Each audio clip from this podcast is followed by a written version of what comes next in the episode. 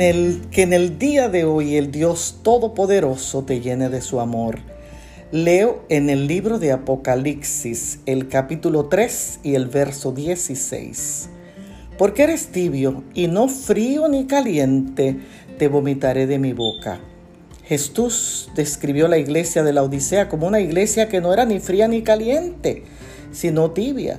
Él no solo los amonesta, sino que también los reprocha por su condición. La iglesia fría es aquella donde no se siente el espíritu y el amor no reina en sus congregantes. Es una iglesia que solo vive de formalidades y de apariencias. La iglesia caliente es la que expresa un fervor por las cosas sagradas.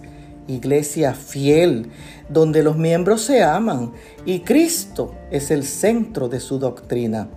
La iglesia en la Odisea Cristo la llama tibia. La iglesia tibia pretende conocer a Cristo, se jacta de tener la verdad y no vive lo que predica. Es una iglesia arrogante, concentrada en las normas y no en la palabra.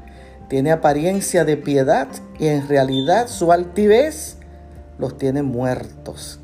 Qué triste es para Cristo contemplar la condición de esta iglesia. Sin embargo, Cristo no solamente llama a esta iglesia a arrepentirse y abandonar el estado de tibieza, también los llama y nos llama a nosotros a vivir, a ser dignos representantes de Él. Bendiciones.